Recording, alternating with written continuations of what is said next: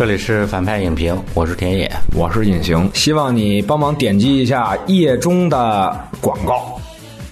今天呢，请来了一位大半年没来的嘉宾田野。上次聊还是年初的绿皮书，其实田老师可是早年间反派影评的常客。最近几年啊，也是这个编剧工作越来越繁忙，做的这个成绩也越来越厉害。那家伙啊，那自然是越来越忙了，是不是？对对，就是好不容易才来一回啊，也算是一次难得的北方的车站的尴尬的聚会。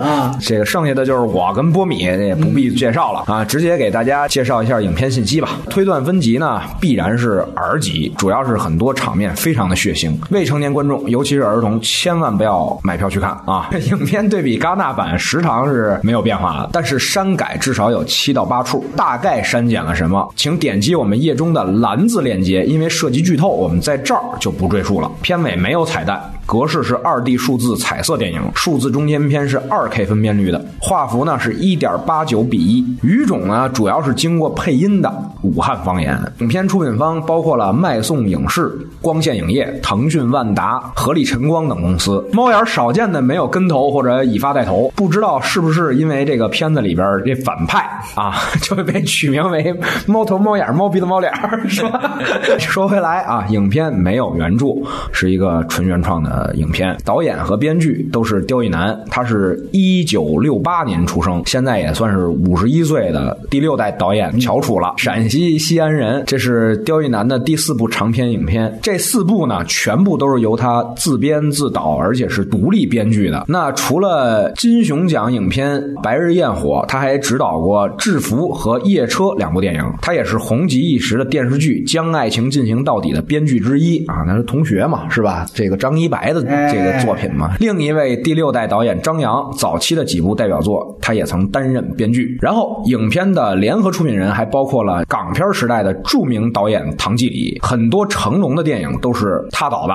之前和他合作过《白日焰火》等片的女性制片人文燕，这次没有参与本片。主演方面汇集了柏林影帝廖凡、金马影后桂纶镁、金马得主万茜、新科金像影后曾美惠孜和男一号胡歌。毕赣的小姑爹陈永忠也参演了这部电影。他和黄觉、曾美惠孜三个人也都同时参演了《地球最后的夜晚》，而摄影也是一样。董劲松是《地球最后的夜晚》的三位摄影师之一，还凭借后。者拿到了一八年的金马奖，当然他更是刁亦男的西安老乡，也长进了刁亦男所有的电影。配乐是电子音乐家 B 六完成的，他曾给重新修复的早期默片《盘丝洞》重新新制作了配乐，而很多朋友看过的《繁花》舞台剧版的音乐也出自他之手。但应该还是 B 六第一次为一部新电影创作配乐。首映日是二零一九年，也就是今年戛纳电影节，影片成为了唯一入围主竞赛单元的华语片，和我们已经聊过的。《痛苦与荣耀》、《寄生虫》以及马上要聊的《好莱坞往事》同台竞争，最终输给了《寄生虫》，而颗粒无收。成本据说最终超过了一亿人民币，因为拍摄周期很长。票房上映第一天是四千一百万人民币，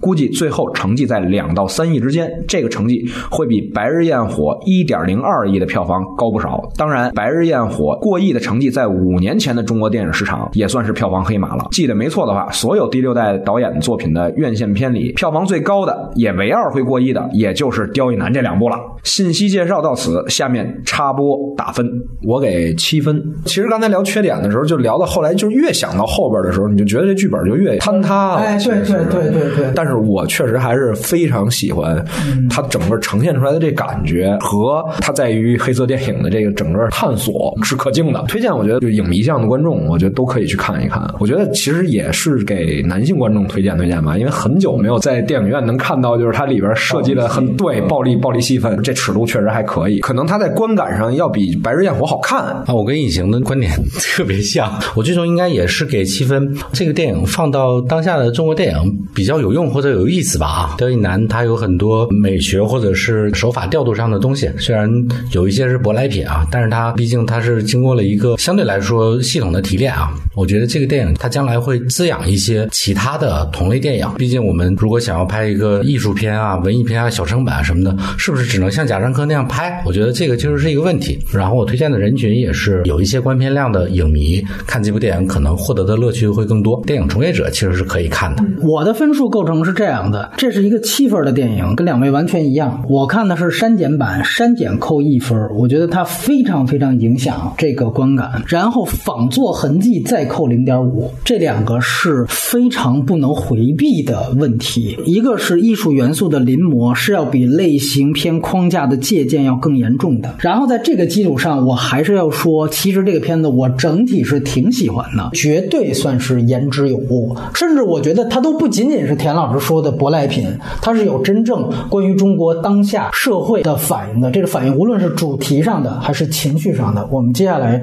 会详细的展开。但是仿作痕迹和删减是两个硬核的扣分项，这个是原则问题。最后再说一句，我觉得刁亦男导演不拍《星球大战》是屈才了。我觉得给他给他一个用光剑打斗的机会吧，哎，他一定比拍利刃出鞘的那位要强。我觉得我们因为接下来也会聊星战嘛，然后最后在推荐环节，我只强调一句，别让儿童去看。嗯啊，这个因为没有分级，好多人说说你说那个什么吐精液啊，包括性爱的戏，你要不删让儿童看看合适吗？操，那飞头的段落留下来，那也让儿童看也不合适啊，对吧？所以从这个角度来说，尤其是喜欢胡歌的家长啊，千万说别图省事儿，就带着孩子一块儿来看这片子。有一场戏，那真是成人观众都是被吓到的，这个是我一定要强调的。这就是打分环节了。那从这条开始啊，我们就都是剧透环节了。那首先呢是关于优点部分的讨论，想先问两位一个观点是说，你们觉得这部电影算不算严格意义上的黑色电影？我认为这部电影很奇特哈，就是说它看起来的观感好像是一部黑色电影，但我认为它内核其实不是一部黑色电影。我觉得它是有比较多的，就是黑色电影当中可能会有的一些元素，对，但是它通常就是它这个整个故事当中的这个核呀，包括它的一些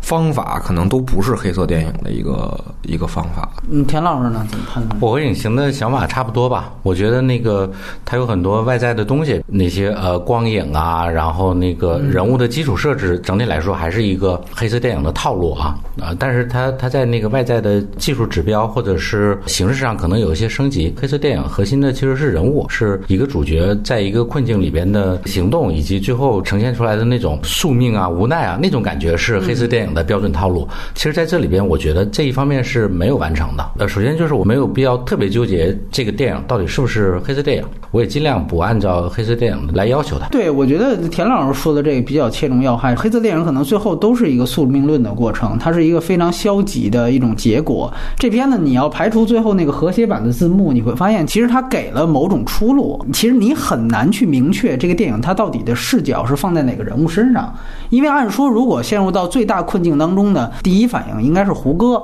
但是你典型他这个又不是一个真正关于胡歌的电影，他有大量桂纶镁的戏，尤其最早期和最标准的一些黑色电影，大部分呢还都是侦探视角出发，所以你要从这个角度来看，你看《白日焰火》它是黑色电影，是在于它是从廖凡视角出发的嘛，尤其他被下放到这个场院，那么他等于是保卫科的人了，那恰巧他和黑色电影里面西方那种有别于警察的私人侦探这个设定是更加贴近的，就是他其实是一个公检法机关以外的追凶的人，所以说《白日焰火》是完全标准的黑色电影套路，但是这个片子你很难讲它是从廖凡视角出发的。当然，我觉得这个可以作为一个牵引的话题，能继续我们接下来展开的一些内容来引行先聊聊。它的非常大的优点就在于它的这个情节编排上的一些想象力。这个片子是一个尺度比较大的一个电影，比如说上来一看摩托车过去去掉脑袋，那个应该原来是在那个泰国有一电影叫《十三夺命游戏》吧，还叫什么？那里边有过，但是它这里边不太一样啊，它是一个写实感的那个嘛，因为那《十三游戏》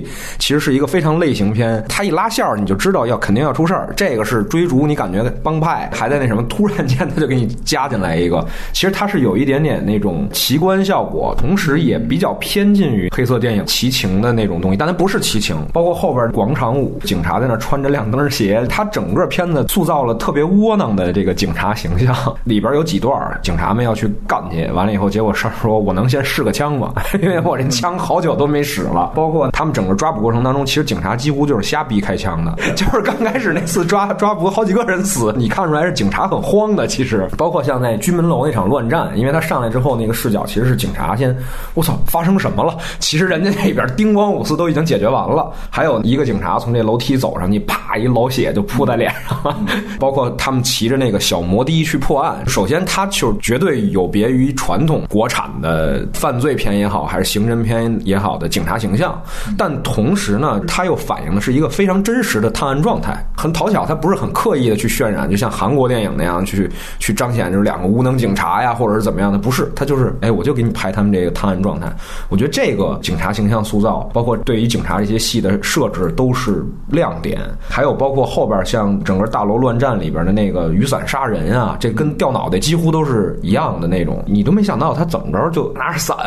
我就看那个我旁边坐的就观众在那尖叫啊，就是这整个效果还是非常好的。包括还有就是它里边有设定的那个就是关于陪游女，它好像可能是个嫁接的，因为陪游女这个东西好像应该是北海就广西北海那边的一个特色，我不知道这个武汉是不是真的有这样的，但是它都在不断的去制造这种奇观效果。包括我其实个人最喜欢的一个段落就是畸形秀，美女蛇，对瓶中女，它其实很有象征意义的一场戏，我认为，但是他整个表现的也不是很刻意。那边一队士兵过来，两个人先隔着那个幔子，有一个身影，之后进来，这边啪来一瓶中女，整个的这个视听的呈现也都让我觉得，哎，还都挺好。这个基本上是我觉得他电影当中的一些比较大的亮点。我觉得这个电影是一个想的话没有那么好，但是整个观看的过程会给你带来很多愉悦的这么一个东西啊，跟隐形有点类似。我觉得刁亦男是从夜车开始就就有这种孜孜不倦的对造型美的这个追求，而且他的这个美永远是在一个相对比较杂乱阴暗，别的导演可能不会觉得这个东西是美的那个场景里边，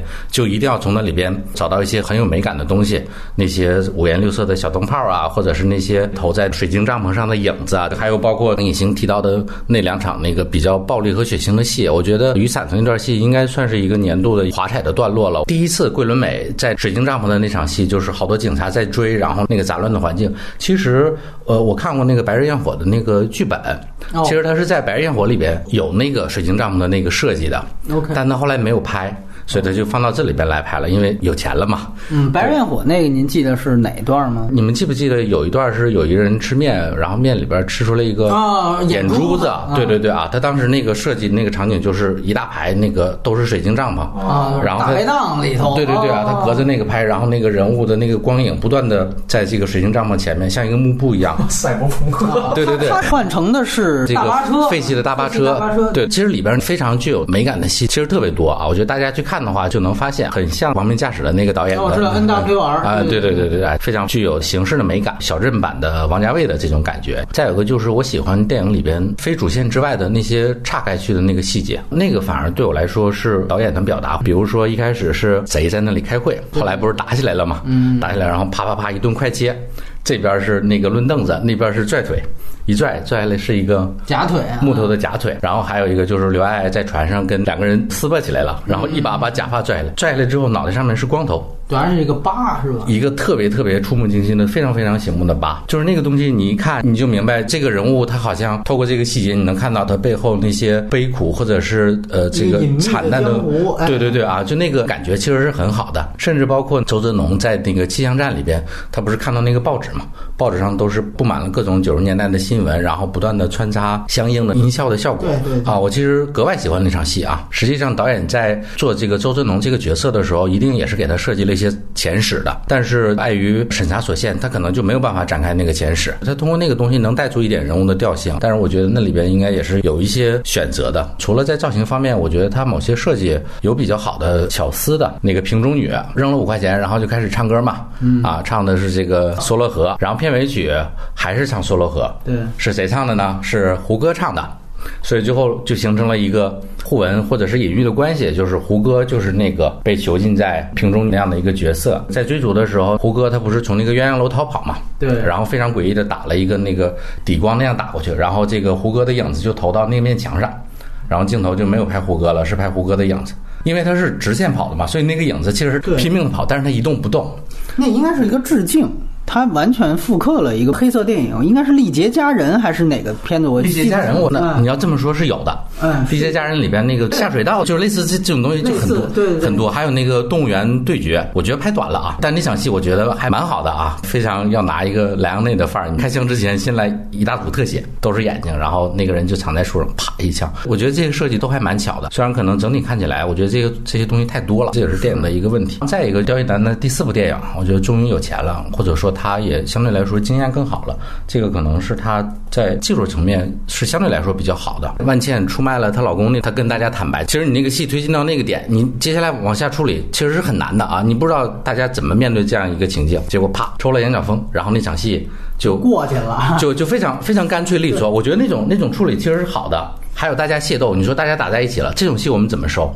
然后啪用厕所把那个电灯泡给打黑，一团漆黑，就是就非常的熟手的这个方式。我觉得这些东西都是比较好的新爱式的创作。虽然我对整个故事我其实还蛮不以为然的。那还有就是鸳鸯楼的那些追逐戏啊、动作戏啊，我觉得技术指标都还是相对比较高的。归根结底，文本方面我没有特别喜欢，缺点可以等下再说。就这个第一次看的时候，给我感觉最强烈的是那种国家机器。捕杀一个个体的那种恐惧感的塑造，外在的表现上，你能看到它展现了一种非常强大的无孔不入的一种监视网络，怎么在一个地方迅速铺开的？就是它像一个我们说那个终结者里面有个天眼系统，就是这个天眼系统是无处不在的。它通过带入桂纶镁的视角，永远被盯着，永远害怕被人发现的那种描写，这个塑造是非常强烈的。你能看到车站、湖滩。餐厅到最后你会发现，就是房间都是不安全的。按说你比如说在外面是可能是有各种爪牙存在，你在房间内部应该是相对安逸，但是没有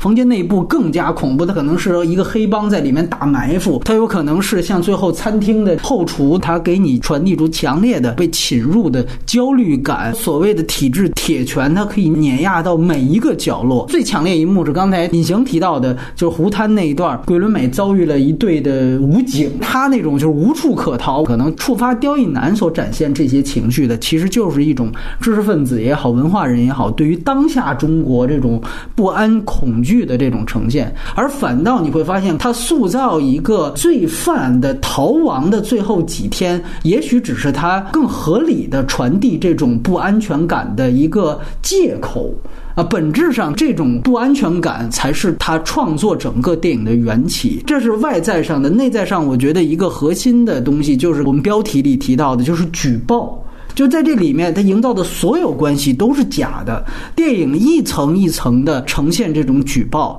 你会发现，首先是帮会之间，所谓原来我们说黑社会电影里面都是用兄弟相称的，就兄弟之间互相举报，然后夫妻之间互相举报。万茜跟胡歌的关系，再到其实这里面还有兄妹之间的举报。你别忘了，万茜的举报其实直接害死的是他自己的弟弟。这个人物你要细思极恐的话，他其实是明知道他弟弟跟。跟她老公混，他们两个都是帮派分子，但是她还是要去举报。也就是说，她知道这样的情况可能一下子会让她失去两个至亲至爱，但是她仍然这样做了。然后是露水情人之间，这毫无疑问就是桂纶镁的角色。你会发现，这个角色不仅仅是说向警察举报这个问题，他实际上首先是先向帮会的反对派举报了胡歌嘛。其实就是我们看到那场鸳鸯楼的戏，二零三跟三零三那场戏，对吧？那其实为什么呃？猫眼儿他们在房间里面打埋伏，那是因为桂纶镁之前的举报。十五分钟之后你上去找我，这其实等于就是请君入瓮。这片子建立了非常复杂的多项的举报关系，是一个大举报时代的一个微缩化的体现。那在这样的情况下，什么是真的？胡歌是在这里面，我让你主动举报我，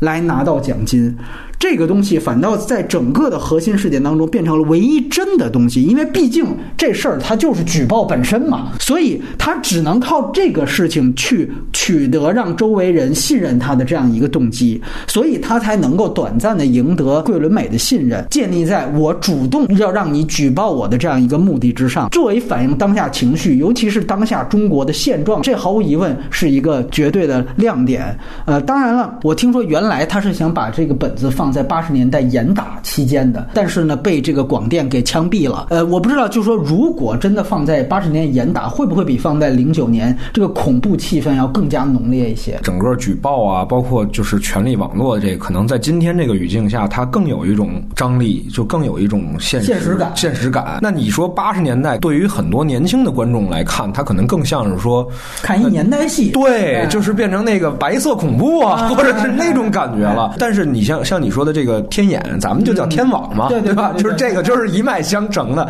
包括他手机查这个人际网络，我非常认同你刚才说的那个，他其实就是那个景观社会，它其实都是微观的这种权力关系的这种交错。它整个搭建的这个体系，我觉得能力是非常强的，而且在今天这个语境下，可能才更有说服力一些。我们就是说现在叫什么数字集权嘛，对吧？就是说或者说是科技集权，它一方面有这种数字集权的东西，它又有一方面是社会生态，就是人情或者是江湖规矩之间的这种所有错综复杂，最后核心其实那三十万块钱嘛，就是由利益牵动的所有的这种网络之间的不信任也好，或者是撕裂也好，如果它是在八十年代的话，有没有会有带有一些这种改开色彩？像他们这帮小偷开公司搞竞赛是吧？小偷公司嘛，对，就 小偷是吧？对，也有，对，但是可能就跟他们这规模呀，或者说弄法就不大一样了。但是我会觉得，像小偷公司这种猎奇化的呈现，可能是因为他原来的剧本被毙掉之后，他直接把那个八十年代东西好多照搬过来。我不知道这一点田老师怎么看啊？如果是二选一的话，我肯定是觉得放在当下是好的啊。他哪怕是拍八十年代，他最终他要表达的也应该是当下嘛。我觉得只有当下才有意义。小偷公司那个，我我有看到那个刁亦男的采访，他说他是非常明确的，就是在前两年看到那个相关的新闻了啊，就是有不是根据相声改编的，对对对对啊，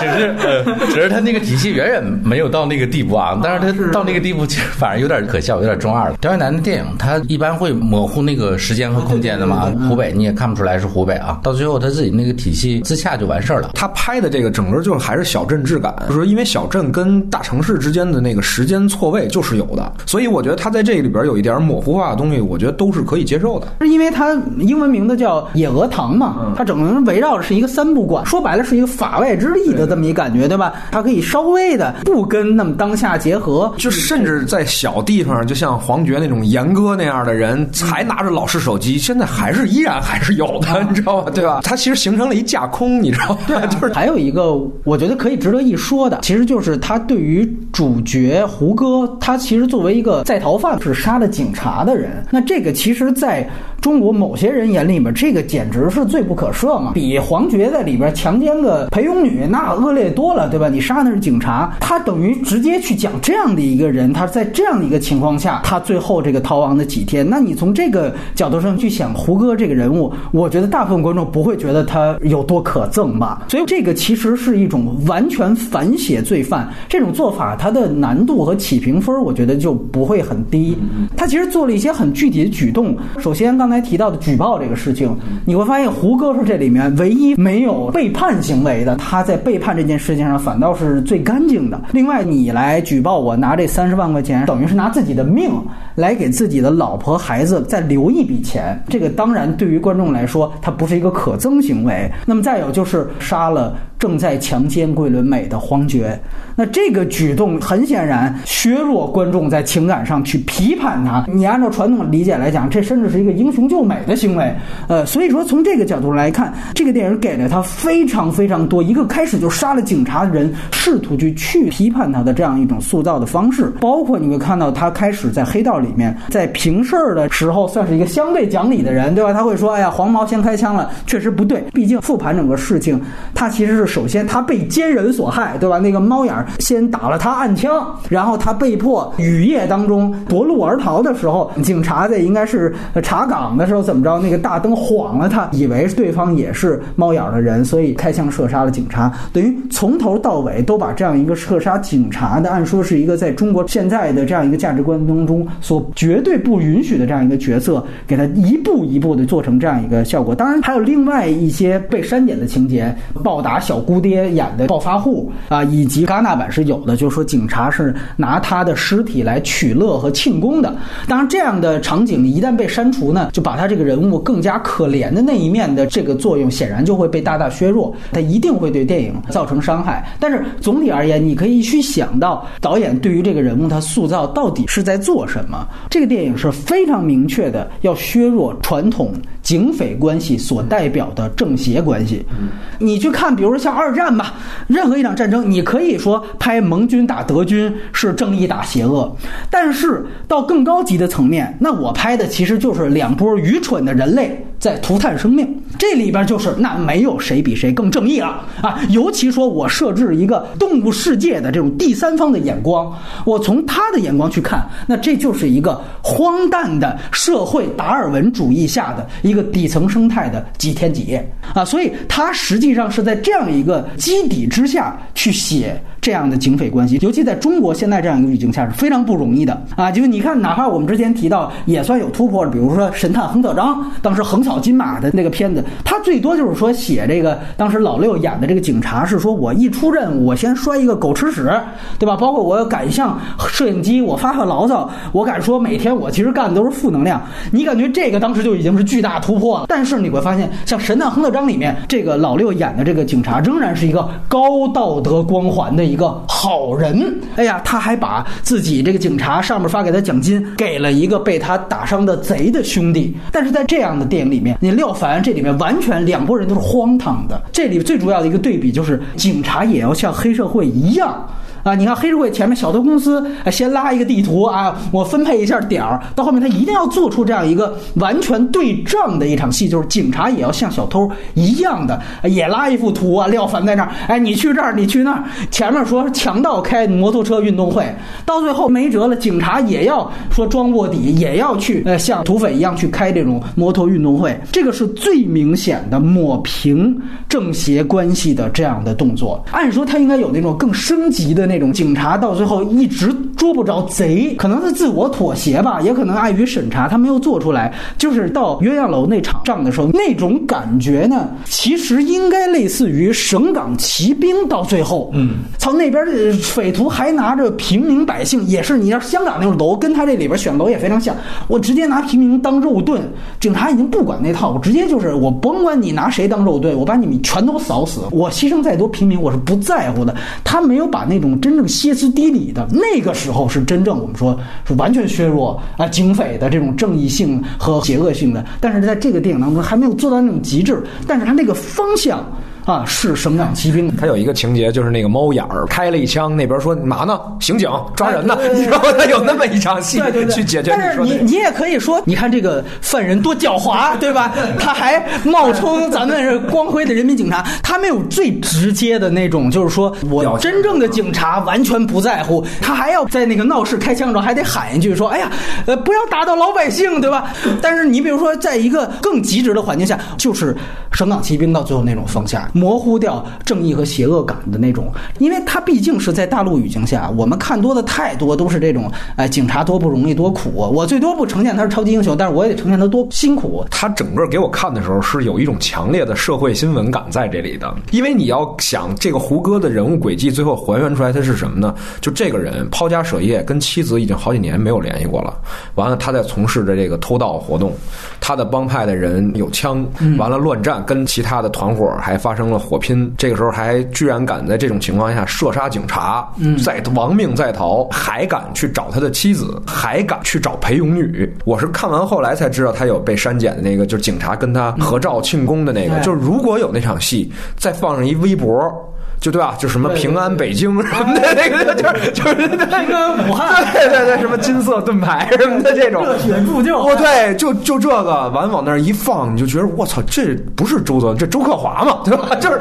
他他是这样一个人，他整个电影的设计就是我给你把这个换到另一面。再给你讲一遍这人，讲的好不好？但是说，但是这个设计本身就特别黑色电影，就是你想想双重赔偿嘛，对吧？他双重赔偿的那个创作过程，他就是 M 凯恩在那个报纸上看到了一则新闻，他的这种形式和设计就是特别黑色电影的一个东西。然后另外一个，我觉得也非常值得一谈的，就是整个底层世界的一种顽强而蓬勃的生命力。就这个推到前台的，你看是胡歌跟廖凡呢这样的对峙，是警匪关系对峙。但是其实本质上，国家机器强大到那样一个程度的时候，我们看底层究竟以何相对？我觉得这个其实是这个电影非常值得要强调的一点，它几乎无时不刻的在。体现所谓吃瓜群众在这里边的位置和立场，我觉得特别有意思。大家看开场，它是一个新闻蒙太奇嘛，介绍了说啊，警方啊排查面积有多大。然后虽说你看你典型听它是后期配音啊，他改掉了其中的一些这对白，说啊查的是是刑满释放人员呀，什么社会闲杂人等啊。但你看镜头里边，他展现的都是什么人？民工啊，城中村的居民，就这样的人，现在有一个统一的词语概括：低端人口。嗯，整场戏看起来，你看为了抓胡歌这样一个人，兴师动众，为什么非得抓胡歌？胡歌他们所在的这样一个小偷公司早就存在了，你为什么现在兴师动众要抓？是因为他杀了警察，所以你会发现这个其实是体制的一种自我保护，它自然从源头上就削弱了这样的一个保护人民群众的这样一个正当性，是因为他杀了警察的其中一员，所以我们要干你，其实就给私人恩怨化了，一下这种正义性没了。但是他为此他排查的是低端人口。本质上，它反映出来就是国家机器借机对于这种低端人口的碾压和清理啊，这个是非常非常强烈的。然后我们再看这样一个情况下，底层是怎么反应的？整件事情看似跟他们没有关系，但是啊，几场大的动作戏中间几个胡歌脱逃的转机，全部来自于吃瓜群众意外制造的事件。而导演是强调这种偶发事件带来的事件转机的，比如说最开始车站安检，胡歌是带枪的，他怎么能进入到车站的候车室的咖啡厅呢？旁边一个。人民群众在那儿跟这安检较劲，说：“我这没超标，凭什么？”呃，大家所有的目光都集中在那儿，他非常自然的走进去了。当然，那场可能我们说严格来说有一个逻辑问题，是在于，呃，应该是高铁是没有液体超标，这是机场才有。可能刁亦男飞机坐的多，他可能没太坐过火车啊，不接地气，不接地气，这不接地气这问题。但是你能看出他这表意，后边的几场可能更好一些啊。呃，两场大的动作戏，一场。是荧光鞋市场围剿那场，几次出现了这个爆米花的爆炸声。你应该说，咱不阴谋论的讲，他不是黑帮或者警察的卧底啊。这个声音，它等于成了刚才我们提到，就这种警匪运动会的发令枪。爆米花的爆炸声，最后也衔接了后面的枪声。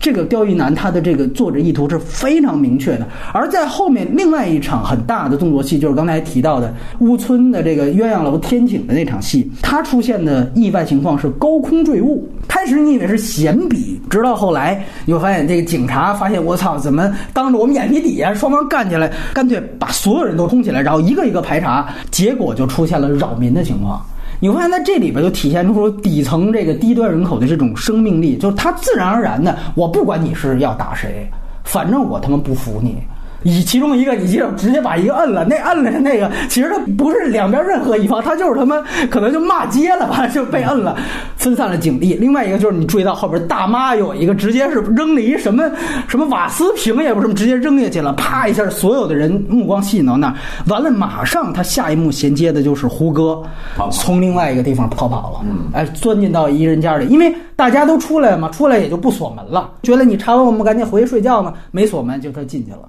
恰巧你是在发动群众排查的时候，给胡歌制造了动机，安检。爆米花声，包括这场天井，全部都来源于底层市民，好像看似无意间的这样的偶发事件，但它其实营造出了一种民心所向是在哪一边的 啊！这个确实，刁亦男这个作者心理太明显了，所以从这个角度上来说，我觉得昭然若揭，这个是很很大胆也很不错的地方。另外，帮派的角度上来说，我觉得这个电影比《江湖儿女》更进步的一点就是，你看他所呈现的所谓这个。江湖是更加无序和残酷的。他们并没有用代际矛盾、二元化的去呈现一种所谓的帮派世界，就是比如说年轻人就想把老老大干下去，然后老的成为了一种真正传统文化的这种守卫者，他并不是这样做的。除了胡歌之外的其他帮派分子，非蠢即坏。就是你看，当然像华华以及那曼茜的弟那种是蠢，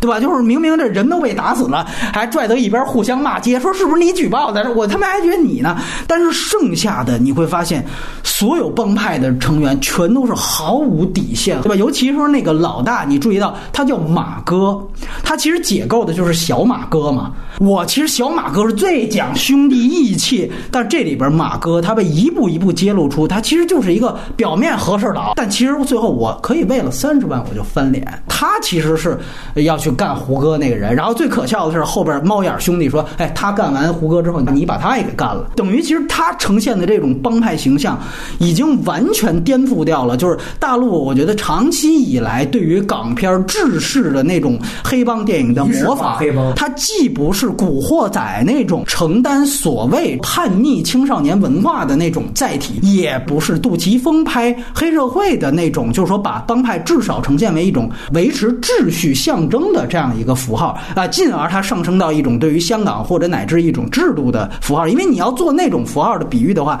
那一定首先你要呈现帮派内部它公平的选举制度以及一种有序的权力结构。它更不是刚才我说的《江湖儿女》里面，它把帮派作为一种旧时代传统文化落地的一种正向载体。上面这三种其实多多少少都还是一种浪漫主义的写法。这个电影里面的黑社会就是黑恶的代表啊，它就是展现的底层社会那种无序、那种残酷。就是它虽然我们刚才说了，他没有神话警察，但是黑社会他也没有神话。就是弱肉强食，那个有钱，那就大家就蜂拥而上，那就根本没有什么义气、兄弟规则，通通都没有。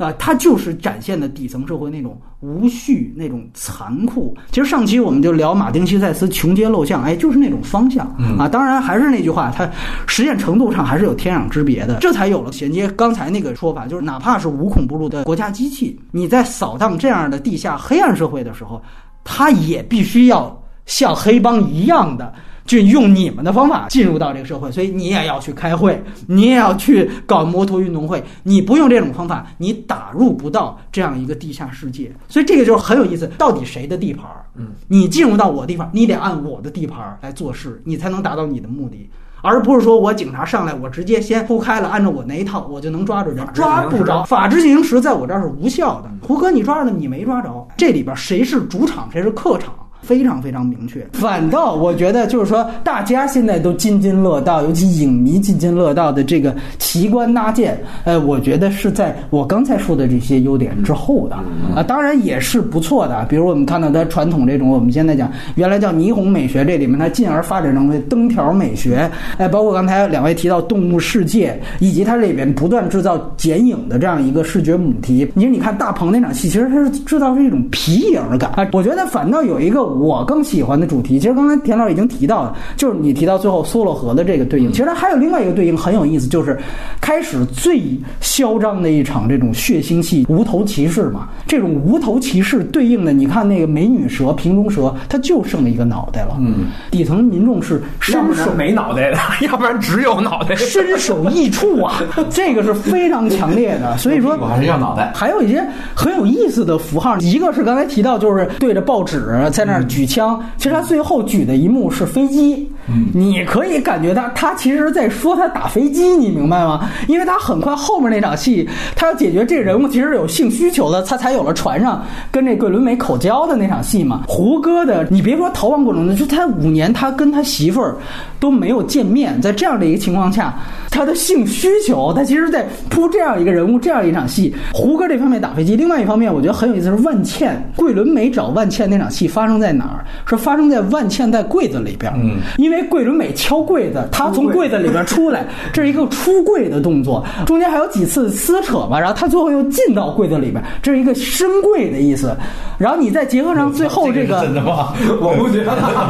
你再结合上最后唯一的出路，其实就是到最后你要不加上那个和谐性字幕的话，是万茜和桂纶镁并肩走嘛，其实就是《末路狂花》的。当然，你说他是不是说一定要暗示他们两个人是女同性恋关系？你要结合上胡歌，我觉得这是非常有趣的。就胡歌为什么抛开家里边人离开五年，就是这个前史到底是什么？两个人到底是什么关系？他其实还是刚才跟田老师最初提到那个假发呀、呃假腿呀，它其实丰富了整个底层的生态。嗯。导演有很多恶趣味，他就这么使了，他形成了一套系统。对对对，你说柜子这个，他剧组里肯定会有人提说，导演您这个柜子出来出去，我不相信他是完全没想到有深柜这意思。但是你说他具体表意是什么？也许他就是放在这儿了。其实咱回去说一句，就《末路狂花》，你问雷利斯科特那种，他肯定当时没有那么明确的说，我这是一个女同性恋的电影，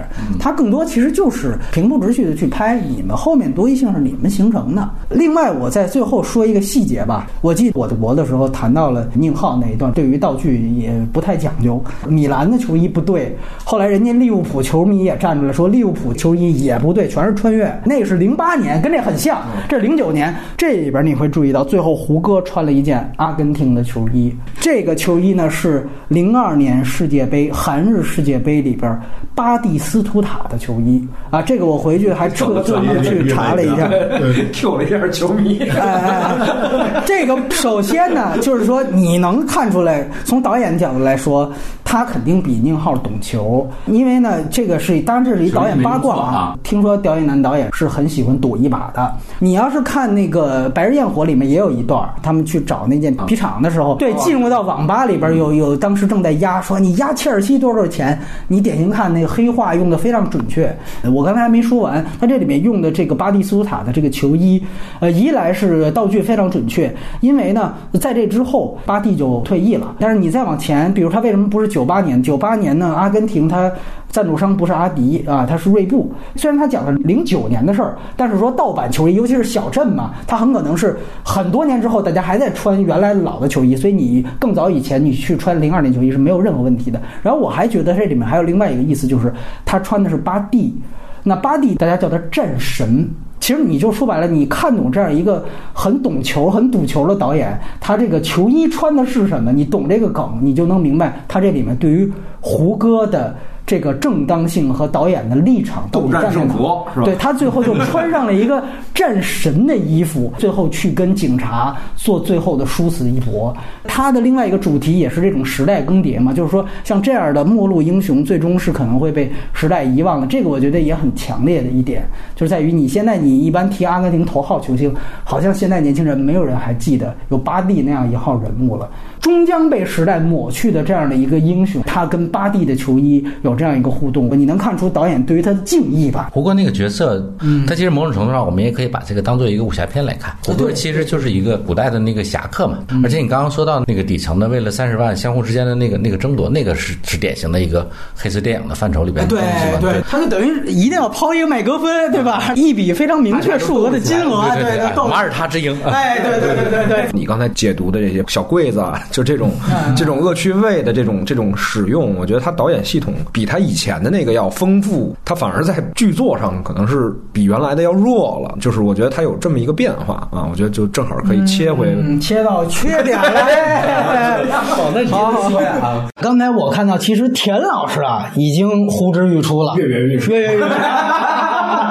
有请。哎 首先就是说这个剧作啊，刁亦男原来是个编剧嘛，其实截止到现在为止，我没有深深的被刁亦男的某一个电影的剧本来折服过啊。不过他他写剧本的时候，那个那个文字确实用的很好，经过很好的训练，哎而且是有这种九十年代的先锋文学的那个训练，他那是他是搞先锋戏剧的嘛？啊，对啊，难怪难怪啊！这个电影里边，不管这个电影到底是个黑色电影也好，是个武侠片也好，呃，社会问题的电影也好啊，胡歌到底是不是主角，我到现在为止，嗯，都还是有疑问问的啊。胡歌在这里边的核心诉求是，我要通过我自己的这个被举报被举报来换到这三十万块钱，做尔斯达辛的《四海本色》一模一样的情节设置啊。当然我我不能说这个刁亦男就是借鉴了那个啊，咱也硬看过，哎，咱也不敢说，咱也不敢问啊。但反正佐尔斯达辛在处理那个戏，最后那个人说：“那你杀了我吧，杀了我，这笔钱就可以留给我女朋友。那个东西是整个故事的一个非常非常情感高潮的那样一场戏。那场戏之所以成立，是因为前面我不断的在铺陈这个人物他的境遇，然后他为了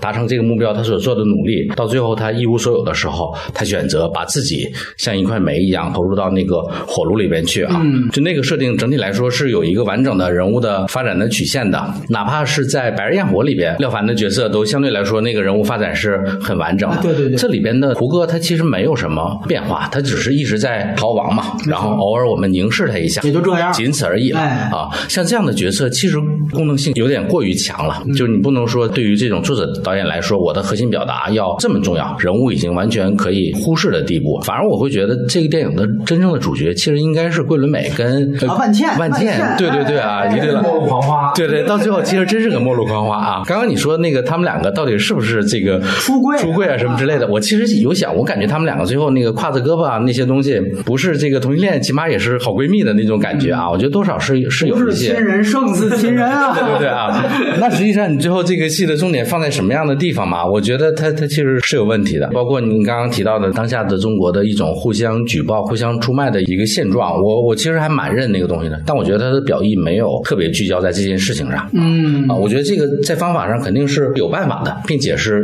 能想办法规避掉审查的。廖凡那边的线索其实是可以适度更多的强化的，他和胡歌之间的互动和角力更多。我通过什么样的方法来抓你呢？我先查监控，监控这个地方上就没有没有监控的啊，但是人其实也是监控，他一点一点把那个逻辑顺下去，到最后我觉得这个表意就会清楚的多啊。像你这种比较敏感的，能很快的就 get 到这个东西，我觉得绝大多数人是抓不住这个东西的。还有一个录节目之前看了几篇这个刁亦男的采访，刁亦男的问题在于他太懂电影了。贾樟柯之后，我还没没见过一个导演喷电影的时候可以喷的这么专业，你知道吗？其实贾樟柯导演这两年也不那样聊电影了，以前的话你就感觉听他的采访就像在看影评一样，啊是是是对对对这各种理论，这这个业务素养特别特别全面。我觉得这个对我来说确实是一个问题啊，就是你你说这个什么什么东西有问题，说啊那我拍的不是你这种电影啊，很文艺的，我想表达的是另外一件事对对对你没 get 到，他就永远可以闪过啊，你你给他抛出来的所有的问题，他都可以消解掉。那我可能多多少少我就会觉得，你所有的这些相对来说比较隐晦暗面的表达，到底是你的创作直觉，还是一种电影节套路呢？刚刚已经有提到这个电影里边的表演，没有很喜欢吧？我其实有些事儿我一直没搞清楚啊，为什么国内的这种文艺片或者是小成本独立电影的表演都是这样的啊？嗯，因为我他这也不算小成本了啊，对，它。现现在已经不算小成本了哈啊对对对对。因为我们我们也看过很多国外的那些相对比较独立的那些文艺片啊，它里边的表演其实也完全不是现在的这样的形态嘛，不可能完全把自己藏在，比如说我这个是布列松那个体系里边的，布莱希特那个体系里边来的。那你看《暴力鼓手》或者是呃《南国野兽》，为什么国内就一直都是这样的？我就我其实我我自己是有点没有搞清楚这件事的。嗯，你觉得这样的表演通病或者特点是什么呢？我觉得就是相对来说，人物为环境服务的，而不是反过来。呃，所有的戏都收着，然后人物相对来说比较木讷啊。呃，说台词的时候说方言也没特别优秀的方言嘛，因为好的方言电影，比如说《疯狂的石头》，我觉得里边的方言方言是很好的呀，人物的那个也是天然契合的。这一言以蔽之，都都是那种贾樟柯美学体系下的那种表演。非常同意田岩老师说的这几点，因为我一般看电影的时候会尤其注意到让我觉得刻意的点。我想先讲它一个点，就是关于奇情设置的这个事儿。就是说，因为黑色电影其实大多数它都要强调一些奇情情节的段落，它其实是一定要在一个就是情理之中、意料之外，让这个人物撞到新的事件里。它其实是在外化人物内在的一些东西和状态。但是看这个戏的时候，我就觉得它基本上没有构成奇情的段落。它这里边很多东西都是刻意的，包括比如说灭灯这种戏，这个是逻辑上有问题的。就是说，如果是这么一场火拼，大家去想，那不会有人去灭灯的，因为灯下一黑，我操，这个底下会出对会出什么事儿你不知道。尤其像胡歌是其实是焦老大他是焦点，这灯要灭了，他立马躺地上，他自己去灭这灯，动作的逻辑就不对的。它里边其实有大量的细节，包括你刚才提到的那个就是安检的那那场戏，就是这就明显典型都是刻意而为之，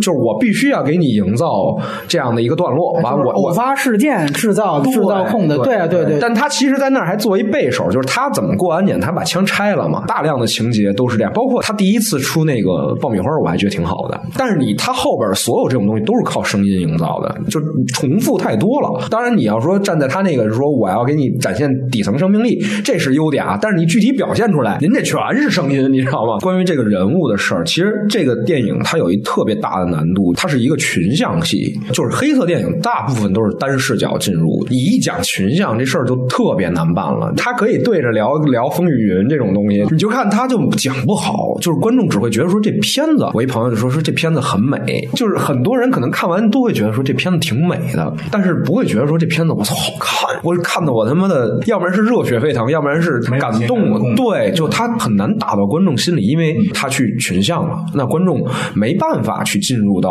某一个角色了。黑色电影当非常重要的点就是，他就对于一个人物的内心的这种挖掘，他要让观众对犯罪分子也好，还是说卷入阴谋的这个人也好，就是他要让观众不断对他产生移情，而且这个人物他一定是游走在道德法律边缘，最大的魅力就是让观众的就这个法律道德的这条线上若即若离，若即若离，到最后一个宿命论的东西出现。但是我们去看这个片子，我们从谁的视角接入都很难达到这样的效果。或者换而言之，为什么我说他的剧作这一部电影当中就掉线了？就是说他没有着力去塑造任何一个人物，每一个人物的行动都是没有根的。胡歌这个人最大的让观众产生移情，他是怎么来的？首先是一张帅脸，再加上打戏，他也跟《爆裂无声》里边那宋阳似的，你知道吗？就是无来由的，我操，贼他妈牛逼！就是他哪来的，完全没交代啊。那个《爆裂无声》这底层之声，这个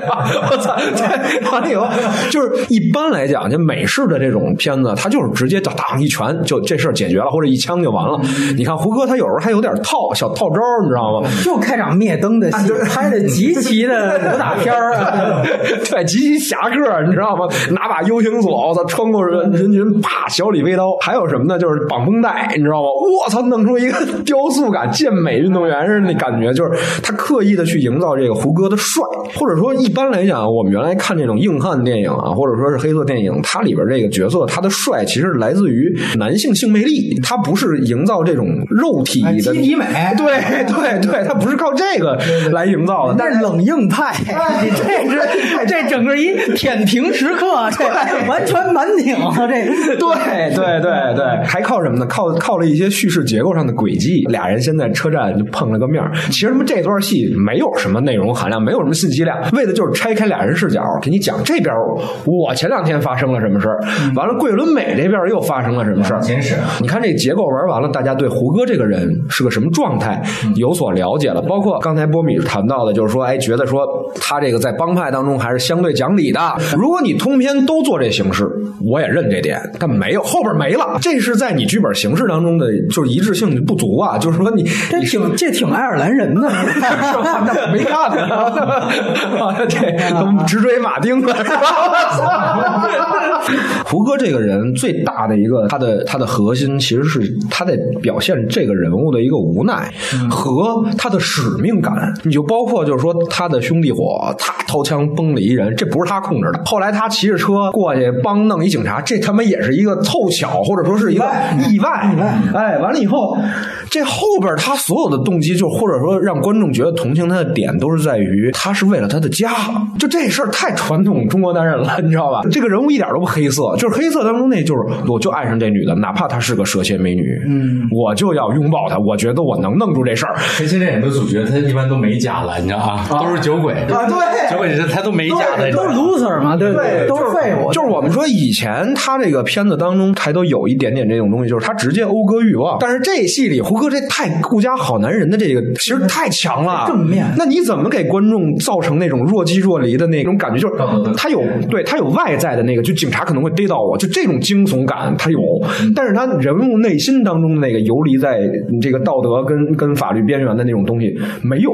对，所以你知道这就是我为什么节目一上来我问到底它是不是黑色电影？嗯，所以如果说咱们不以黑色电影眼光来看的话，那或许有些问题他可能就得换个视角，对吧？我不是刚才也说了吗？我是觉得他大量外在的东西都让我觉得他是个黑色电影。但是咱们一层一层往里抛的时候，抛到人物，人物这就非常核心的问题了。他在这块恰恰都是反黑色电影的一些东西，或者说他家也好，还是说娄烨的那个也好，都在这个黑色电影的这个基底上在做一种试探。嗯我都挺喜欢这俩片子，但是我觉得都不是特别成功，因为它还有一个点就在于你这个表达的传达效果，你能不能去让让所有人都产生相同的这感受，多异性出现了，但是这种传达的这个效果，我觉得是可能不足的。其实两位说的很多东西跟我想的都非常像，但是我先要跳开文本说一个我最不满意的地方，就是它的仿作痕迹太明显了。对，呃，之前传在戛纳放的时候说昆汀特别喜欢，你看完你就能明白昆汀喜欢太正常了，因为他就是一迷影的人嘛。你这我操，他看这简直就是一个中国版的他。但说句实话，我们要真的严肃去谈，就是这些所有东西，其实都对于你刚才我们在优点部分，尤其我谈到的那些严肃性，其实是一个非常大的冲击，因为它本身它要是有社会化表达的话，你这些其实是一定是伤害到你的呃艺术的完成度的。我觉得最明显的，田老师提到这个朱尔斯达辛，对吧？这是非常明确的。然后包括我们说在形式上，它有一些镜头是几乎完全照搬的，就是是有一个比较浪漫化的场景是桂纶镁带着廖凡一块儿看车灯，那个是西兰的小亚细亚往事的开场。你要觉得不像，你可以来找我，那他妈完全是一模一样的。而且当时我记得我们在年初跟杨超导演聊那个西兰的时候，嗯像那样的呃电影对于他们第六代导演来说是有多大冲击力？马上一提到那个片子，他都没有复看，马上就想起来那个车灯的场景，确实是可能是这十年所有的电影，现在做十年总结嘛，可能世界电影史最华彩的一笔，居然被刁亦男导演就搬到了这一幕上面。最早我记得是王朔说过一句话，他就说你抄斯皮尔伯格不叫抄，抄库布里克就叫抄。商业片是可以互相借鉴的，但是艺术片是绝对不能。就是我操，梵高画一画，我他妈也临摹一下，完了我说我是独创性的，这太傻逼了。呃，当然我不认同抄斯皮尔伯格就不算抄这个画，但是后半句，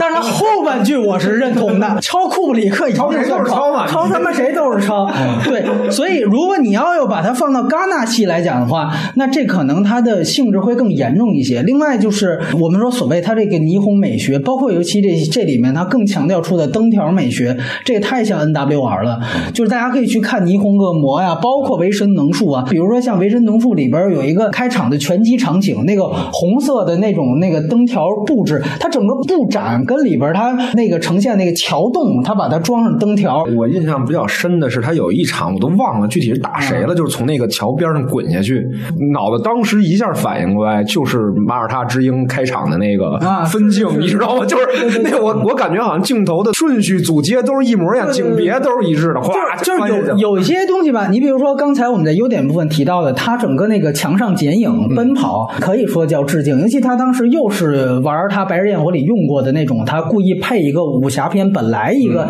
电影的配音。但是你像就我们说看车灯那个段落，其实你是有自己表意的。一来是你想递进一下两个人的主角的这种情感关系，另外一个就是还是要塑造整个这个大围剿的这样一个形态。但是整个的视觉创意全部是照抄人家的，这个怎么可以呢？戛纳一个奖都没有，那太正常了。就你仿的 NWR 也好，西兰也好，是这十年戛纳最嫡系的亲儿子。你国内观众看不出来，戛纳还能看不出来吗？就说句实话，这个拍成这样，能让你进来就不错了。啊，对对对，我就说我刚才漏了一个观点，就是这个。对，然后包括那个楼里那场戏，那你我就想啊，神港骑兵更像放逐，就这种感觉，就是你反复的，其实在想，就其实你已经在这个情境之外了嘛，你在想啊，这是哪部哪部啊？这个这个感觉还是很强的。这个置景上咱们说完了，完了你再说人物上，就胡歌这个人设，毫无疑问是参考了梅尔维尔的电影，尤其是阿兰德龙。阿兰德龙在《红圈》和《独行杀手》里头人物形象是非常像的。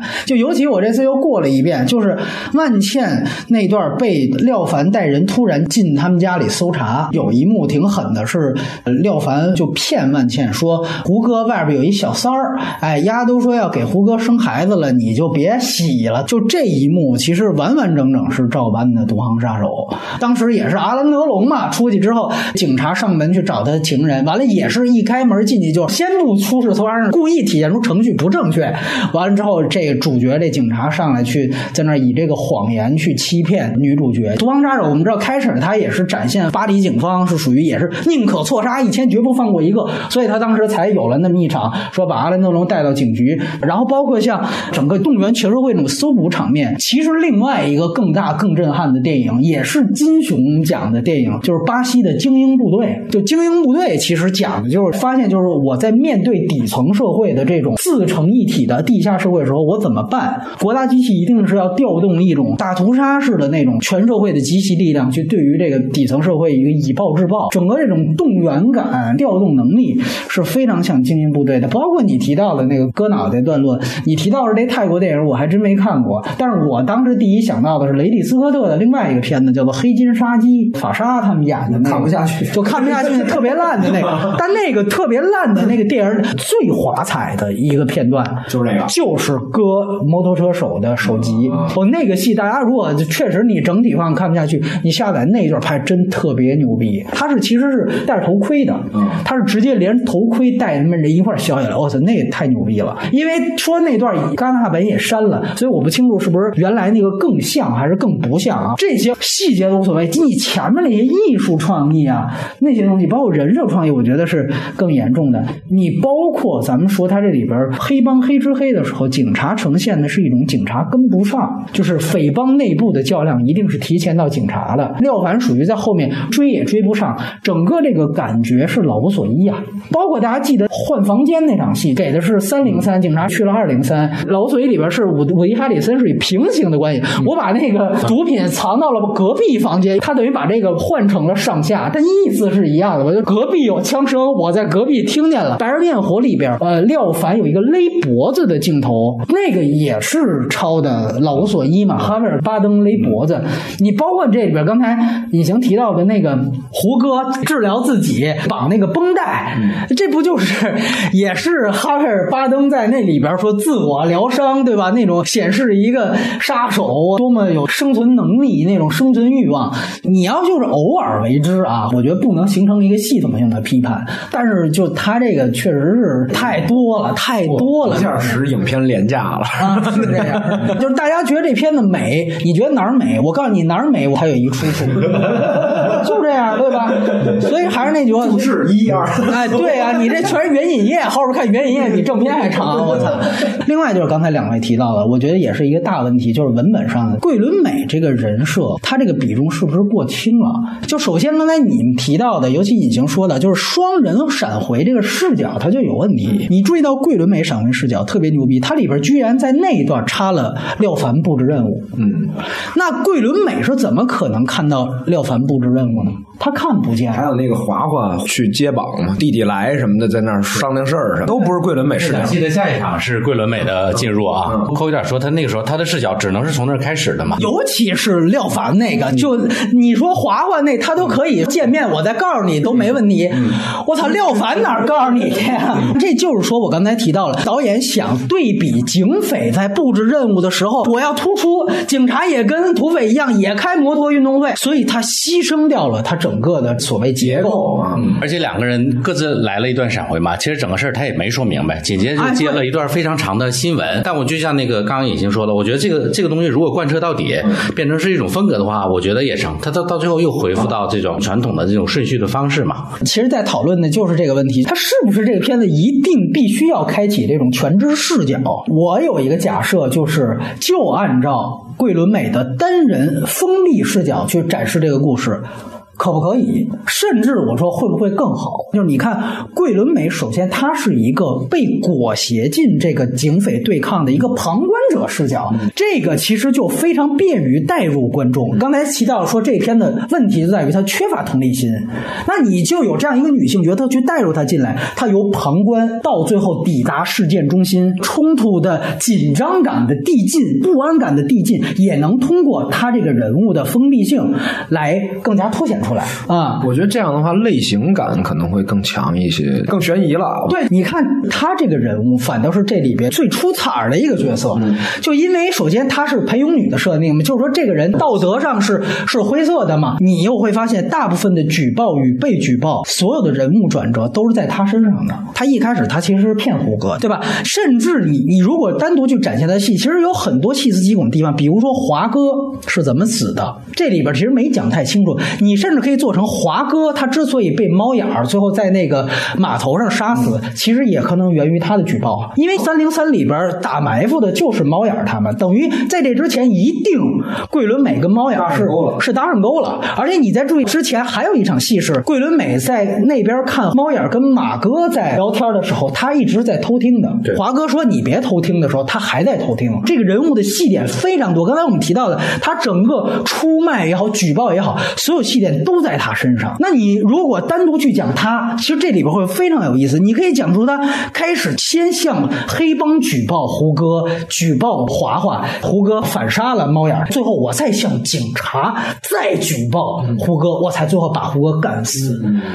就一上来就讲他是图财的。然后到中间儿我是害怕的，所以我才接连的去举报。甚至你可以说，他最后接连举报的时候，他是不是想，我要是设计一场黑帮内斗，你们俩要都死了，我就不用只拿两万了，这三十万没准我他妈都落下了，伞就是他对吧？就有这种感觉，对。那个伞是不是他的伞啊？那个对对，你要完全展现给他，这会非常有意思。包括再到最后，他主动把钱给万茜，那你想想，这整个的人物脉络是非常完整的。就我怎么从一开始图财被裹挟，再到呃害怕，再到我开始有反杀，我有设计，再到最后所谓的良心发现是不是存在？但是你说刚才我们脑补的所有这些细节，它很多只能停留在脑补阶段，因为它在细节上是没有实锤的情节去支撑的，也没有这视角。你包括甚至我们就提到他最后一下就把这钱给万茜了，这个转变充分吗？如果说我们中间想到是他先向猫眼儿举报的胡歌，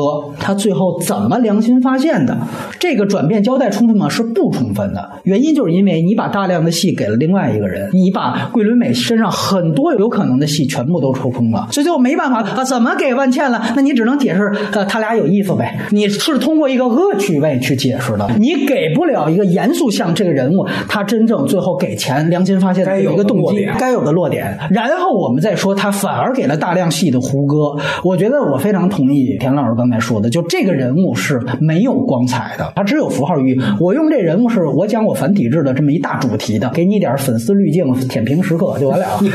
这人物是什么样，我根本无所谓。就是你哪怕他戏仿的是阿兰德龙，这里边他跟阿兰德龙都差远了。因为说句实话，你首先你作为一个犯罪人物啊，你就没有一个华彩段落是展现一种仪式化的犯罪场面。就你看阿兰德龙那那种在《独行杀手》里边，我刚进去一辆车，完了这时候他抄出一串钥匙，一个钥匙一个钥匙是，这时候你才发现，哦操，原来在偷车呢，你知道吗？巴黎大街上车我随便开，就那种直接把这个人物那种罪犯盗窃的那种仪式化的那种美感完全呈现出来。这里边你最多就是说，哎，钻个安检，监控开不到，我有挺强的反侦查能力就完了。你哪怕说在后面你再宿命论什么的，你你再说再追捕都行，但是就是因为前面一来要扑他道德，他我是被迫杀的警察呀。胡歌这人没有灵魂上的魅力，没错了，他只有外在的这形象上的对。所以像咱们这种男性观众就不吃这一套了。哎对对，你可能女性观众就觉得挺好的呀。你可以说是他粉丝，当然觉得他挺好的，哎对吧？对对对。你包括你说给他单独加戏，就说学哈尔巴登那种给自己绑绷带的戏，有什么意义啊？最后还要通过廖凡的话去说说，哎，他故意把包放那儿，是想这个吸引大家注意力。您这视听语言都跟不上，你还得用，还得用他妈旁白凑，你明白吗？胡歌这个角色，这个魅力不是在于说女的舔不舔屏，而在于男女都会觉得这个人物有光彩。这个人就是第一苦的仇深，第二责任深重，后边老觉得拖家带口，第三他个人技术能力除了硬打这两下，就是你一看这段落都是香港无知那种感觉。其实我在观点上完完全同意你俩。那个那个舔屏那个腹肌缠绷带的那个啊啊，我觉得他也不是完全不表意了啊，他其实就是自己把自己缠住嘛。他可以跑，但他不跑，他他要自己把自己给缠住，这种感这种感觉了啊。对，那但是但是在这个前提下，我觉得你们说的都对，就是说的好，说的好。我觉得刁亦男要坐您这位置，他也是这么说的。他们很喜欢我，你知道吗？对。然后胡歌这个角色其实就是很像《风云》里边的井柏然嘛。对呀、你说这个故事跟我有点关系，就其实没有嘛，就落点都在别人身上。其实到最后，他作为一个叙事的视角都有点勉强的。我觉得就是群像是，因为我觉得这个是这样，就是说黑色电影它有一个特点，就是它跟社会的结合，就包括刚才波米解读的很多很多，我都深表认同啊，就是举报也好，还是这种技术独裁也好，这种东西都很像黑色电影。但是呢，就是中国的导演想去拿这套东西来解构中国的社会现实的时候，就会觉得这个问题太复杂，你一个人讲不清楚，我想讲的东西太多，问题也太多，那这怎么办？这就是内地导演典型的那种表达过剩了，对吧？而且他就是他图一种宏大叙事。对宏大叙事，这是我黑色的宏大叙事，这就是你要你跟台湾的电影朋友聊吧，他们就特别羡慕咱们这儿说导演一讲就是山河，说觉得你看你们导演格局真大，我们就就讲点小清新的东西。但是你是反过来，他其实也有问题，就是他讲东西一大，绝大部分就都讲不好，都会出现贪大求全。然后另外一个我也不得不提的一个点，就是他这个所谓奇观的呈现和核心的肃杀气氛，这个是不是相冲突？我个人觉得是还是有的，就这方面问题。就像刚才隐形你提到的，就是说大部分人看完都觉得这片子太美了，但是如果我们想想看，他真正想讲的是大举报时代，是一个国家机器对于低端人口的碾压，那显然它该美吗？它肯定不是这样所以的。，所以这就是我说他在导演这个系统当中就丰富了，但是呢，他互相之间又不统一。对，这这个这就是典型的形式和主题的冲突。那这个其实是一个几乎我们说电影一般谈到问题的一个原罪级别的冲突了。所以说我个人觉得，就是相对于霓虹美学啊，对于当下中国这种越来越恐怖的肃杀气氛的描述，那才应该是最迫切的。我觉得你更深层次的去讲，就是中国创作者在当下的一种顾影自怜的那种、那种、那种、那种美学表现，你明白吗？就是说，你看我要讲的这个事儿，就是让我觉得多么残酷，多么那什么，但是我就畸形美。对我，我觉得这个还是我们要换一个视角的话，如果这真的是一个鸳鸯楼里边出身的一个导演，比如像原来香港林岭东那样的导演，他要是去拍这样的一个本子，他肯定不会要这些东西，什么荧光鞋呀，什么大灯泡啊，这个他绝对不要这东西。他要拍出那种，就是最后我们看到《校园风云》，随时在准备剥夺你的呼吸权，就你这个人物在最后那个紧张压迫到你，我们说港片到最后有时候进阶过火，就到底就是让你感觉喘不过气嘛。你说这电影到最后有吗？那是真没有。他那样的导演可能就是更明确，因为他可能直接就是这个刀锋所指的这个对象，那他当然知道哦。你说林岭东那啊，对对对，那我当然知道我要对谁开炮啊对对，但是像刁亦男也好，甚至说我觉得宁浩那样的导演也好，他的这种学院性身份，他是俯视的，和一种见离感。对说白了，他那个其实所谓的呃霓虹美学，就是提供一种见离感。对，就这种东西都让你就觉得说我跟他有一隔，这都多多少少带有一点点知识分子性或者都市人的这个状态去审视。但是也不是说知识分子出身的导演就拍不出这种感觉。那你比如说，我们可以去看看《郭岭街少年杀人事件》，它怎么呈现这个白色恐怖这种呃所谓的霓虹美学，它和影片当中的一些流露出来的超现实的细节啊，形成一种荒唐的感觉，实际上是一种反讽的。你比如说像那小偷公司开会，我看的现场是大家是笑的，正向的批判和反讽，它是完全两种不同的艺术方向。那你如果去看《孤岭街少年杀人事件》，当然它也是知识分子，我们说抽丝剥茧、横截面式的那种，但是它里边没有一丝一毫的超现实的什么黑色幽默。你包括这里为什么让我说我最大感的是桂纶镁在那儿拿着东西跑的时候，突然一队武警来，武警还不断喊说跟上，你感觉明明是自己整队的，但是你感觉那个是对于主角甚至对于观众的一种压迫。单就那场戏，是让我想起来张震跟女主角在那个路边走的时候，突然那个反攻大陆的坦克直接他们开过来，他是有那种感觉的，那是一个时代洪流在一个体的面前一种对照。但是很快你看这片的，啪一下跳出来，就是咱来一段皮影戏，哎，美女蛇出来缩了河，一下操，全完，哎，全完，哎，美女蛇缩了河。这个问题也在于，就是说，知识分子他要他要够精准的去还原这件事儿，那他其实要跟他这个距离要拉的比较开。但是像刁亦男这种，显然就是说他跟这个东西离的有抽离感。你看，就是世界光怪陆离是这样，我们怎么办？我们的思想还停留在那儿，但是我们现在的社会现实就已经过分复杂了，所以造成了这种冲突，表现出来就是影像上的这种失败。我觉得啊，当然也加上审查，但是你要真的就是我们就是作品论作品，你会看到这确实是差距很明显。完了，另外现实主义落地的问题，它这里边时间空间上啊，其实完全是一个半架空状态。这个刁亦男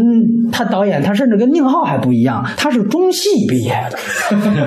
中戏毕业，他剧本里边的很多东西都带有很强的这种舞台感，舞台感非常强。你就拿咱们说开场这个长镜头来说，就两个人南方车站的聚会嘛，一男一女在一根柱子下面相遇，独白，然后各自回忆往事，这个他妈就是一舞台剧开场啊！完，你看主要那台词还都文绉绉的。胡歌说：“好，你说完了吗？我让你相信我，我的故事是什么？五十年代电影 是吧？叫黑色老黑色电影，它的场景特别定，对它不动。其实我觉得《白日焰火》都挺好的，东北的那个地域特质太强了。完到武汉这个，其实你除了他吃点热干面什么的说话以外，看不太出来这个城市感。同样，我们最近在对标另外一个片子，就是韩国有一个叫《野兽》，那也一个挺黑色的一片，它里边就有一大段戏，就是讲一个等于在一个也是一个大楼里，这楼里边有中国黑帮、朝鲜黑帮，完了毒贩、杀人犯全在这儿。都这么拍吗？我操！但是他的拍法很运动的这个这个这个状态在这里边呈现，他的就是场景切换也好，它还是具体场景的展现也好，既大又动，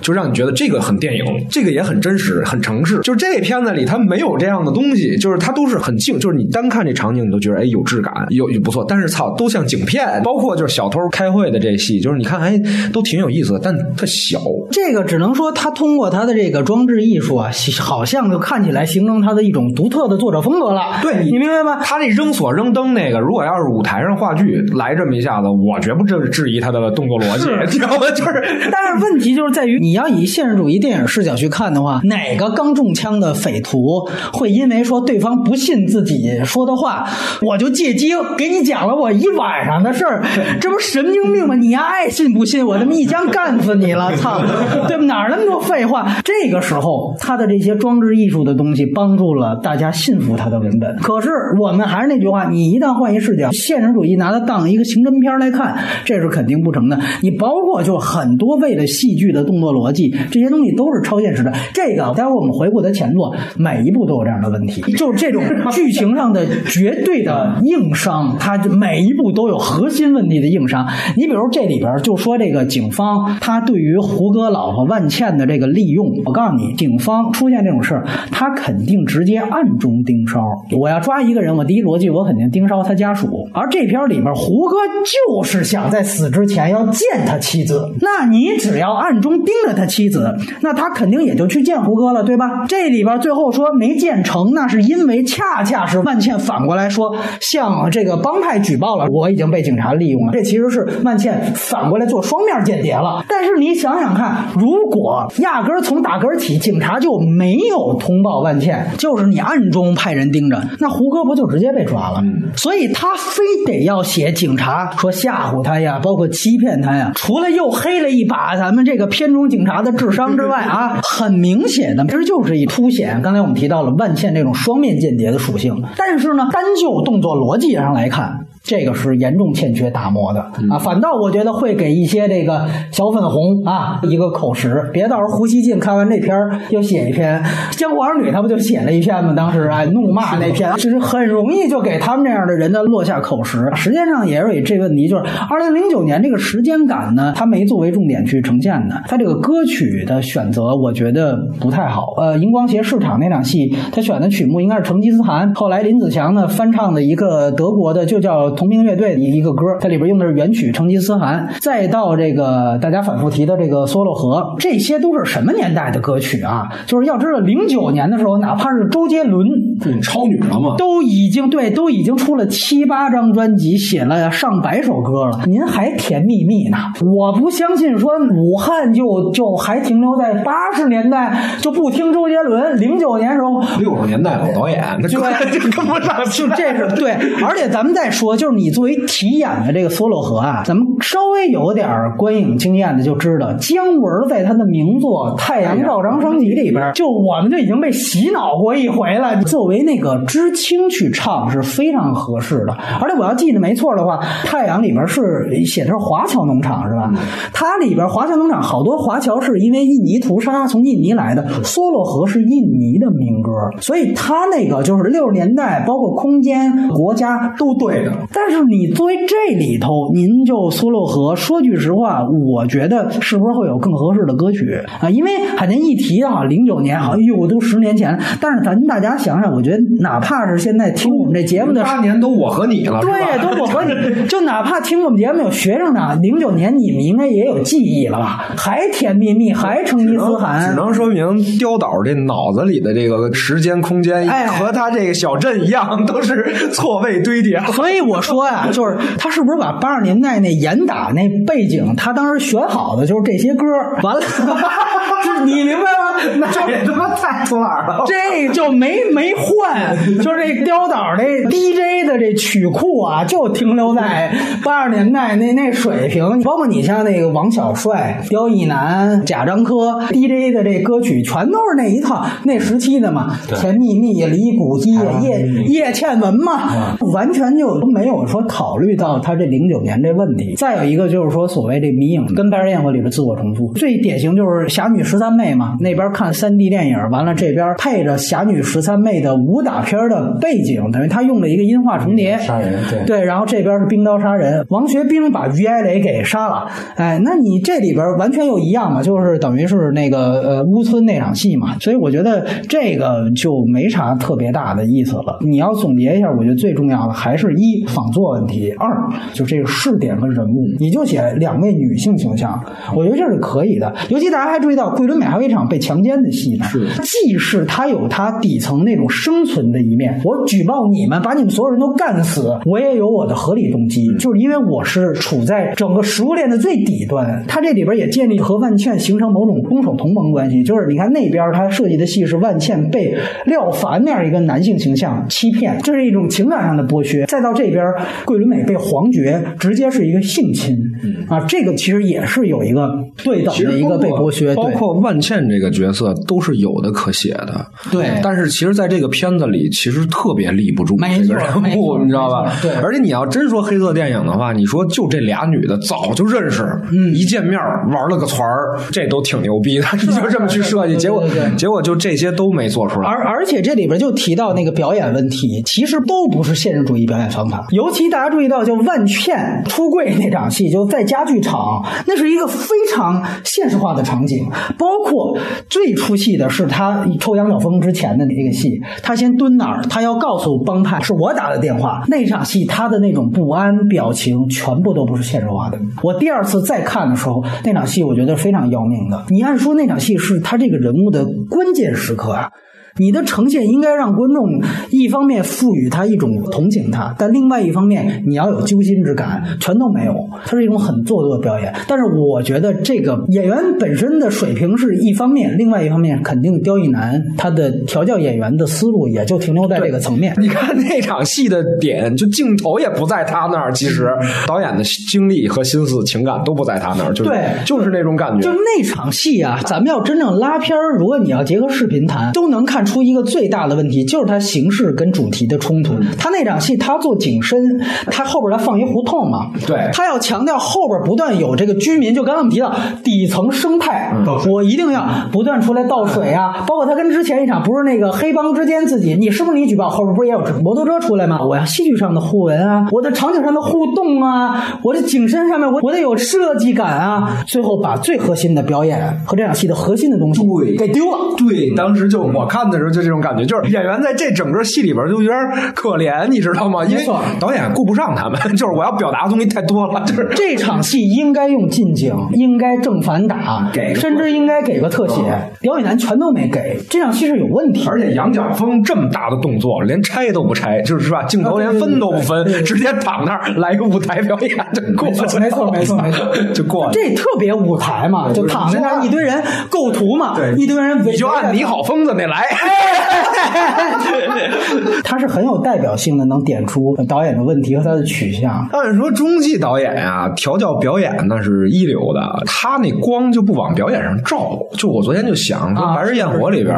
你桂纶镁他怎么定的场？桂纶镁第一场戏出场就没露脸儿，一只脚，他是靠这种东西去抓人物、定人物的。他不是靠说我给人物一场戏，就哪怕说姜文那种，他也是说，哎，我操，我这儿有一场戏，你先情绪，你的表演出来，但这是表演式的方法。桂纶镁那个《白日焰火》里边这种这种，就一看就是导演式的。我觉得我们可以那个结合一个反例来想嘛，比如杜琪峰的那个 PTU 啊，哦大家也经常会说这个是舞台化的怎么怎么样，但他那个舞台化其实就是打一个顶光，你知道吗？啊对对对。这个顶光其实说白了，你想一想，它可能就是一个路灯，所有的这个呃焦东西点都在这个人身上，这个人在一个黑暗的丛林里边是什么样的？是。黑处有什么，反而变成了一种张力，就是你也不知道会怎么样，没错所以你会很被它吸引嘛。这里边它一定要有一种像水晶一样的这种远处，哎对对小小灯泡要一直的闪，没错背景比人还要更光彩嘛，所以你到最后你就没有办法不忽略人物。我觉得这也是刁亦男的一种审美趣味吧。哎，这个我觉得切中要害。你要对比 PTU 的话，它其实营造的就是一种悬疑感，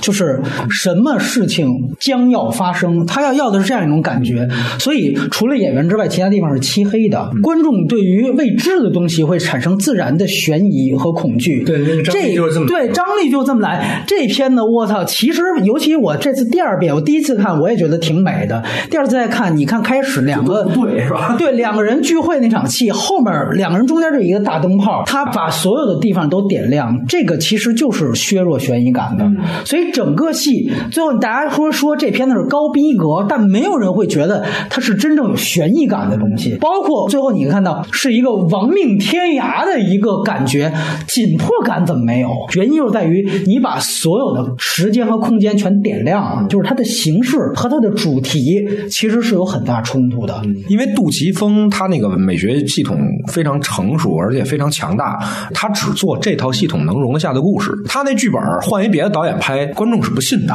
刁亦男这个问题就在于他那个美学追求和他的那个文本有脱节的地方，但是？但是你知道，你像哪怕咱们回去去看《独占》，就是他也完全放弃了 PTU 那套美学，对他完全走现实落地。其实《独占》好多情节跟这片子也很像，就是那种警匪对比，你记得吗？就是那个 PTU 其实也很像了，因为它也是警方和匪之间的那对对对对逐渐被模糊，然后这种完整的江湖感。其实 PTU 也是这样的。那我觉得大体上，呃，咱们说缺点环节就是这些。下面咱们说说外延环节啊，还是先点页中的广告啊。其实像刁亦男这样的一个导演呢，首先他有几个特点，一来是他虽然是一个中戏的导演，跟他同窗的应该有孟京辉那些人，包括张一白好像也是，他们是一批的，但是非常想象起来，当年就在宿舍里瞎争什么哎德呀！对但是非常有趣的是，以我私下里了解的情况，刁亦男导演和北电的这一批啊玩的更近，就是跟他关系比较好的呢，比如说像呃杨超导演、呃贾樟柯、赵亮拍纪录片的赵亮导演，《白日焰火》里边居委会大妈的楼里边发现一匹马，居然到了楼道里面，那个就是赵亮的纪录片，他直接拿过来用了，他自己也提，因为那个不算是就是西兰这种情况，那因为他毕竟就是自己的朋友嘛。所以他做一个明谢啊、就把那段拿过来用了。刁亦男其实是反倒跟北电的走的路子很像。另外一个呢，就是你典型在第六代的这个谱系里面，他不像更知名的那些第六代代表人物贾樟柯、王小帅、娄烨，我不想说他们是高开低走啊。哎，但本来也是啊，那还有啥不想说 但是 说了。都长出来了是吧？啊，但是刁亦男典型的是低开高走，反倒你会发现，像现在很多导演不是陷入到创作困境，呃，要不然呢就是基本上默默无闻了，还有像张扬那种情况。但是刁亦男。几乎是在这个十年才成为了一个中国主流的导演的一个代表人物，甚至领军人物。这也是近十年整个华语电影唯一一个拿到三大电影节最高奖的嘛。涂鸦已经是上个十年的事情了。这两点吧，先请两位聊聊。就一个是中戏跟北电，还有一个就是怎么看待这个低开高走跟高开低走这个关系。我觉得这个跟他自己是个资深的电影主义者，这个是分不开的。刁亦男当时弄《白日焰火》的时候，在深刻的研究黑色电影，恨不得都能能搞出博士论文了。他在那个期间，其实就是不被电影行业太认认可的那么一个边缘性的，但是他没有抛掉这个，他也没有说马上咱也拍一个商业片啊。所以你看他今天，包括看他是他在导演系统上越来越丰富的这种情况，是他厚积薄发的一个表现。但是你再去反观那些导演，就感觉就已经拍完了，就是只能再去重复了啊。我觉得这可能就跟他们过早已经成名了，不再再去做这样的东西了。呃，田老师怎么看这个问题？得听尹欣老师的，聊学什么的我也不懂，没上过北电了。然后都是瞎聊然后关于低开高走这事儿，我觉得就是一个我在什么时间节点出现的问题吧。呃，任何一个导演一辈子能拍的电影，就像一串葡萄一样。我加完一个少一个，其实啊，哪怕是创作力再强的最好的导演，他把他该拍的东西拍完了，等待他的其实就是一点一点往下走的啊。在我们开始成为影迷的那个时代，有多少导演现在其实我们已经都忘了他们的名字了啊。对啊，我们好久都不会再提一次北野武。就我觉得最终就是他表达的那个东西表达完了，那你运气好的导演呢，就是我在表达这个东西的时候，我表达的这个东西恰好也是这个时代哎所需的啊所需的，对对对啊，刚好你要酒，我这儿就有葡萄啊，是年富力强的，是吧对啊，那那就运气好，我被做成了红酒啊。它也有可能，我一出来，我们这个时代需要的是果汁儿，那我最后就只能被做成果汁儿。我觉得最后导演他只能在他自己的时代里边活动吧。又提起来冯小刚那个比喻了哈，好电影是葡萄酒，这不是 你的电影是葡萄汁儿，哎，对对对对对对哎是是这个意思了。只有云知道了。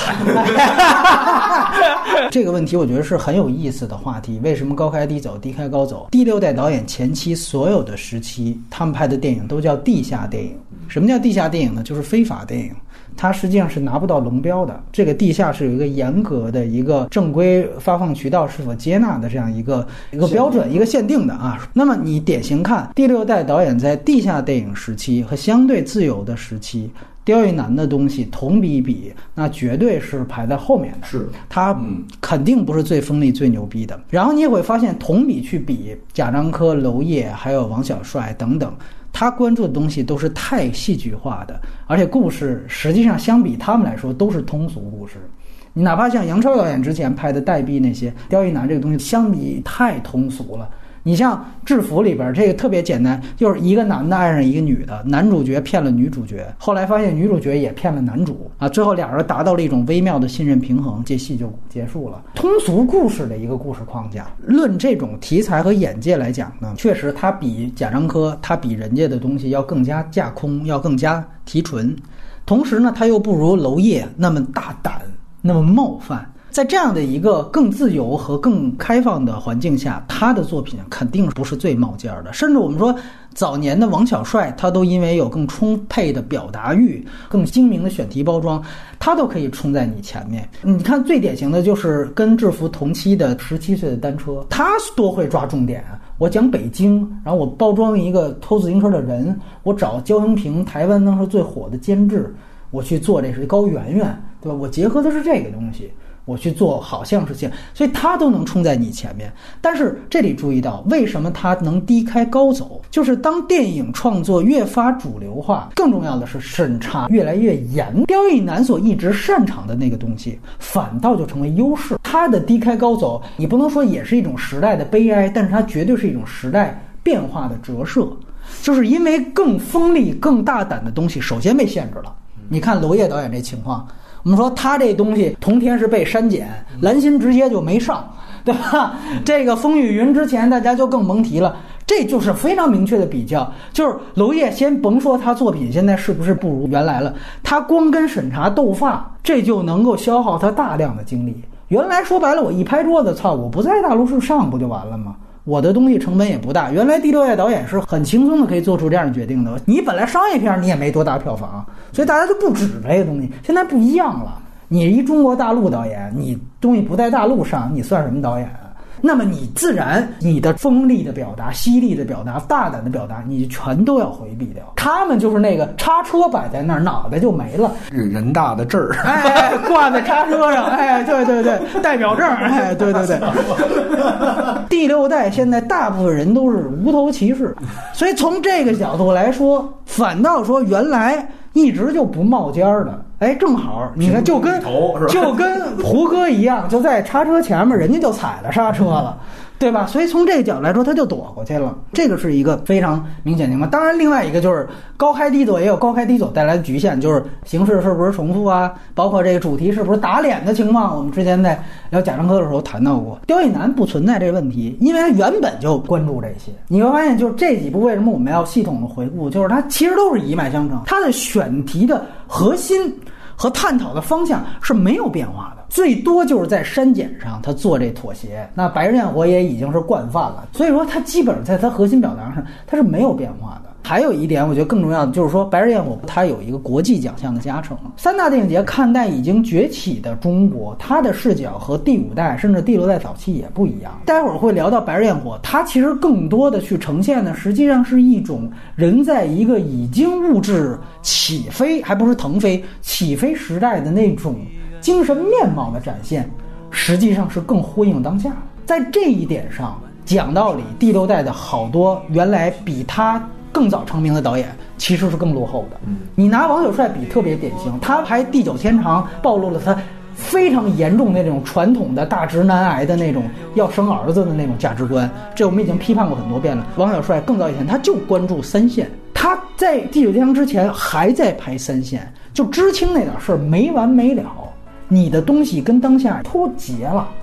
你最后是找到一个计划生育的东西，但你的真正的内核还是脱节的。还是过时的，所以刁亦男他在这些方面又恰巧迎合了说整个世界对于中国现在看法改变的一个东西。但是他同时你要别忘了，他比毕赣他还是有社会表达的。所以说毕赣，你看《地球最后夜晚》拍的花里胡哨的，他只能进一种关注，这也是没办法的啊。你光是一个绣花枕头，人家也是不认的。